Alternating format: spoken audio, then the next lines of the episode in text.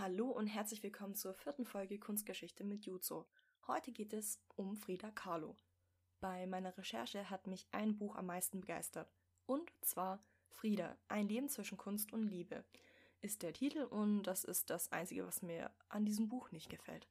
Ich denke, wenn Frida ein Mann gewesen wäre, würde auf dem Buchcover so etwas stehen wie eine Ikone zwischen Stärke und Leid. Ich habe mir auch auf YouTube Videos angeschaut. Diego Rivera war der Mann von Frida. Das kommt in jedem Video vor. Aber wisst ihr was? Hier geht es nicht um Diego Rivera.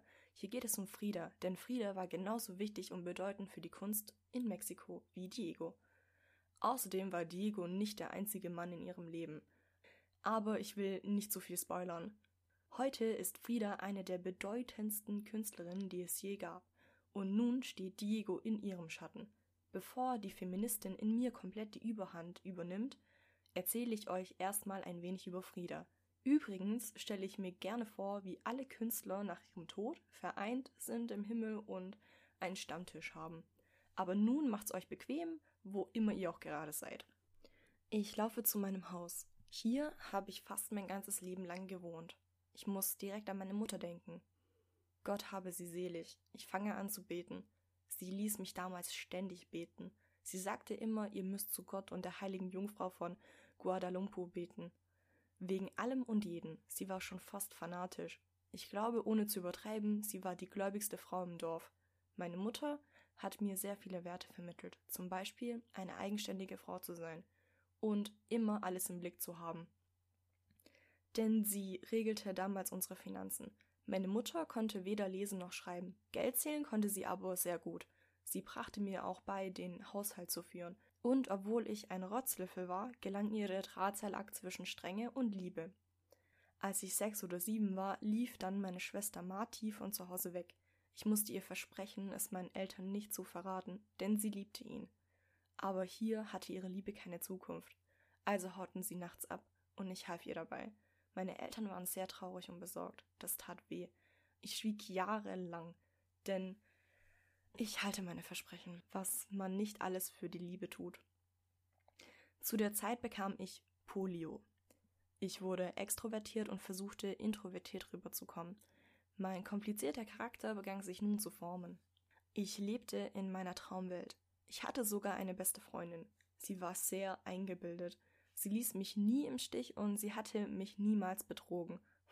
Das lag vielleicht daran, dass ich sie erfunden hatte. Sie existiert nur in meiner Welt. Sie zwangen mich, viele Dinge zu tun, um die Krankheit zu besiegen. Auch Sportarten, die sich nicht für ein Mädchen schickten aus gutem Hause. Boxen, Ringen, Schwimmen und Fußball. Und weil ich hinkte, wurde ich gemobbt. Kinder können so bösartig sein. Sie haben mich tief in meinem Herzen gebrochen. Diese kleinen Hurenkinder. Frieda, Frieda, Hinkebein, schrien sie mir nach. Manchmal beleidigten sie mich sogar. Ich wollte am liebsten davonlaufen, aber ich konnte nicht. Meine Beweglichkeit war sehr stark eingeschränkt. Ich zog mich zurück und kam meinem Vater näher, der es auch liebte, alleine zu sein. Sein Zimmer war voll mit deutschen Erinnerungen. Er brachte mir das Porträtieren bei. Er war wie ich. Er versteckte all seinen Schmerz und seine Einsamkeit hinter einer unbeweglichen Maske. Er brachte mir so vieles bei, zum Beispiel mit meiner inneren Unruhe umzugehen. Er wollte immer nur das Beste für mich. Damals wollte ich noch Ärztin werden. Eingeschrieben hatte ich mich schon. Sie investierten Geld in meine Ausbildung, bei meinen Geschwistern war das nicht der Fall.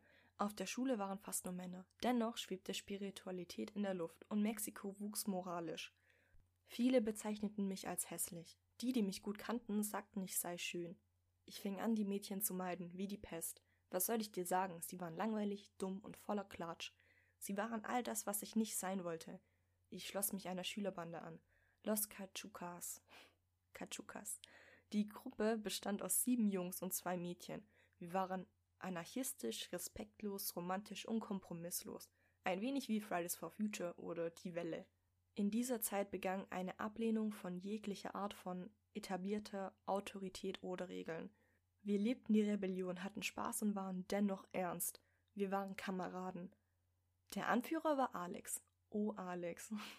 er gefiel mir sehr. Doch wir waren nur Freunde. Wir hatten uns gefriendzoned, wie man heute sagen würde. Und obwohl wir beide bei der Los Cachucas waren, fingen wir an, uns heimlich zu treffen. Es funkte. Und wir schrieben uns Liebesbriefe. Meine Eltern, sie hätten es mir nie erlaubt. Als die Revolution ausbrach, sperrten sie mich zu Hause ein. Es gab tausende Tote draußen und meine Mutter hatte Angst um mich. Deswegen konnte ich nicht mit den anderen demonstrieren gehen. Ich war zu Hause eingesperrt und las die Briefe von Alex. Ich konnte nur noch an ihn denken. Wir hatten auch Sex zusammen. Ich war nicht verklemmt und ich war sehr reif für mein Alter. Sex ist für mich wie Atmen.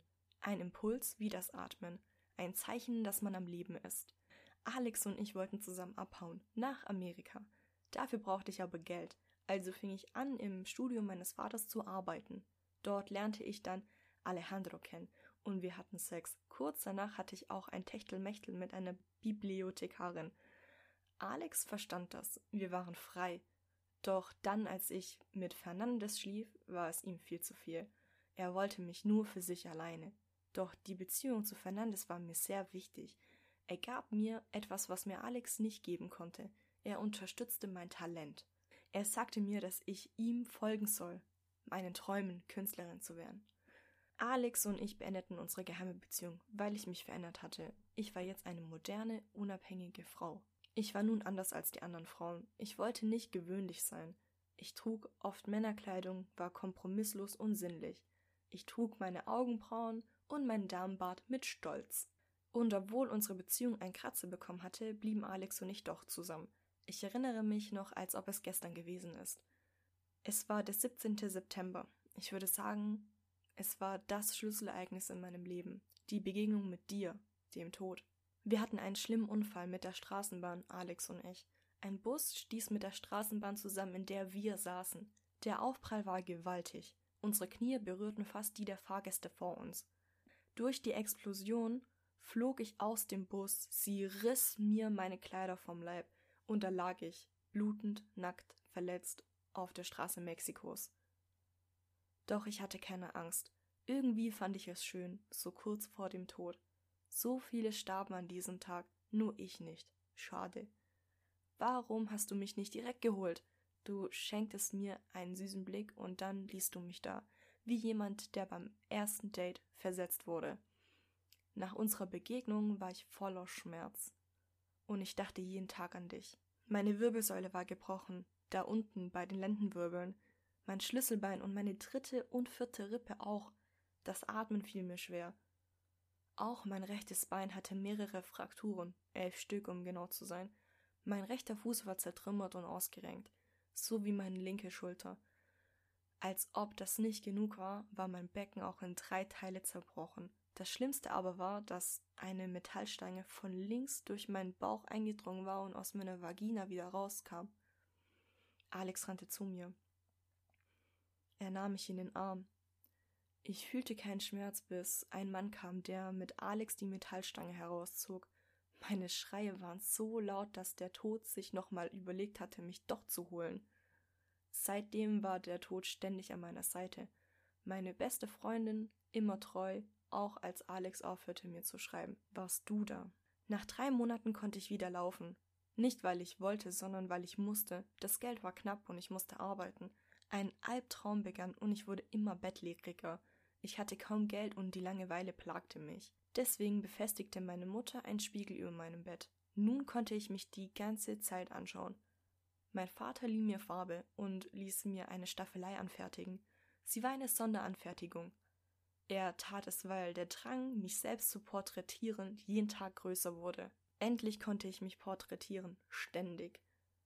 Denn ich habe niemand anderen. Ich war ans Bett gefesselt, für Jahre, verzweifelt. Alejandro verließ mich, ohne sich bei mir zu verabschieden, und erlebte das Leben, was ich mir immer vorstellte. Zu malen war alles, was mir noch blieb. Es war, als ob ein Teil von mir bei dem Unfall gestorben ist. Zehn Jahre später, wie der Zufall es wollte, heiratete ich Diego. Diego, den ich früher schon zu meiner Schulzeit bewunderte und dem ich nachspionierte. Er war zwar hässlich und dick und doppelt so alt wie ich, doch er wollte mich. Seine Gier nach mir war so groß, dass es mich nicht störte, dass er kein Romantiker war. Wie Alex. Durch ihn fühlte ich mich wieder lebendig. Mein Tagebuch war voller Gedichte über ihn. An eines kann ich mich noch besonders gut erinnern. Mein Diego. Spiegel der Nacht, deine Augen, grüne Schwerter in meinem Fleisch. Wellen zwischen unseren Händen. Du ganz und gar im klangerfüllten Raum, im Schatten und im Licht. Du solltest Auxochromo heißen, der die Farbe einfängt. Ich Chromophoro, die die Farbe gibt. Du bist alle Kombinationen der Zahl, das Leben. Ich wünsche mir, die Linien zu begreifen, die Formen, den Schatten, die Bewegung. Du erfüllst und ich empfange. Deine Worte durchziehen den Raum und erreichen meine Zellen. Das sind meine Sterne. Sie ziehen zu deinen. Sie sind mein Licht. Schön, nicht wahr? Obwohl er mich in unserer Ehe betrogen hatte, blieben wir zusammen. Ich suchte mir dann auch hin und wieder Männer und Frauen und so war unsere Beziehung wieder im Gleichgewicht. Diego unterstützte mich, sagte mir, dass ich eine tolle Malerin war. Er gab mir das, was ich brauchte.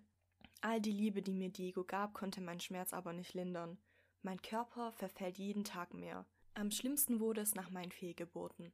All mein Schmerz und mein Leid habe ich auf meinem Gemälde das fliegende Bett gebracht. Ich malte nicht meine Träume, sondern meine Realität. Trotz des Schmerzes, der mein Leben durchflutete, liebe ich das Leben. Die Kinder, mit denen ich jeden Tag auf dem Markt spiele, ich hätte auch gern eigene Kinder gehabt. Die Freude, das Lachen, sie sind ein Teil von mir. Diese Hälfte von mir habe ich auf meinem Werk Die zwei Friedas gemalt. Aber dieses Werk kennst du ja sicher. Ich habe auch ein Gemälde gemalt, das mich bei meiner Geburt zeigt. Wie ich mit dem Kopf voraus in diese Welt trete. So gerne hätte ich noch ein Gemälde gemalt, wie meine Kinder aus meiner Vagina kommen. Es bleibt ein Traum. Nach all den Fehlgeburten und dem Schmerz war ich es einfach nur leid, in Diegos Schatten zu stehen. Ich ließ mich scheiden. Nun stehen du und ich schon eine ganze Weile vor meinem alten Haus. In diesem Haus starb ich auch acht Tage, nachdem ich mein letztes Werk vollendet hatte. Viva la vida! Die Braut erstickt von dem offenen Leben.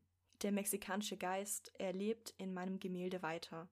Obwohl ich nicht mehr lebe, kommen so viele Menschen hierher meine Bewunderer, Fans, Follower und sie machen Bilder. Dieses Haus ist nun ein Museum, konserviert, so dass jeder Pilgerer ein Stück Frieda erleben kann. Ein wenig so wie bei meinem Freund Vincent.